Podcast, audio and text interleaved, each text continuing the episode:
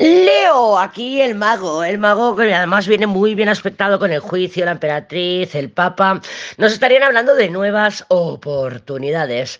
Leo, pues bueno, se te puede presentar o se te puede manifestar una nueva relación, un nuevo trabajo, una persona renovada, una iluminación que dices, ah, ahora sé cómo lo voy a hacer y utilizo todas mis herramientas, las herramientas que tengo a mi disponibilidad, a mi disposición para ir, conquistar, conseguir e invadir no, invadir más es el carro y por ahora no lo tenemos.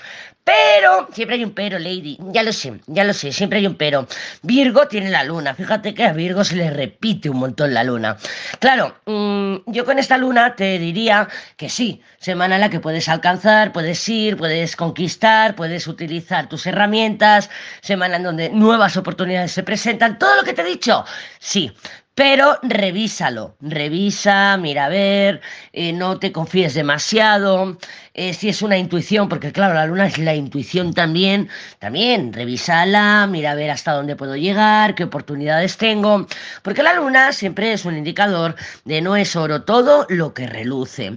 Sí que es verdad que también pudieran ser fantasías desmedidas, porque la luna tiene esa capacidad. La emperatriz con la luna, que es la combinación que tiene siguiente a ti, nos estaría diciendo que es una energía ilusoria, fantasiosa, y el mago con la luna son personas que tienen habilidad para mm, engañarte. Mentirosas, personas mentirosas, personas que saben vender aire, que saben vender humo. Entonces, mm, si vas a firmar un contrato, que tenemos ahí el Papa y el juicio, yo te diría que lo revises todo bien y si conviene, que te eh, aconsejes, te dejes orientar por una persona experimentada, haciendo énfasis en persona experimentada, ¿vale? Porque el Papa es orientación de una persona que sabe del tema, pero el Mago de la Luna es una persona especialista que es una charlatana. Entonces, no le vas a preguntar de amor a una persona que no se ha enamorado y tampoco te pierdas en los detalles.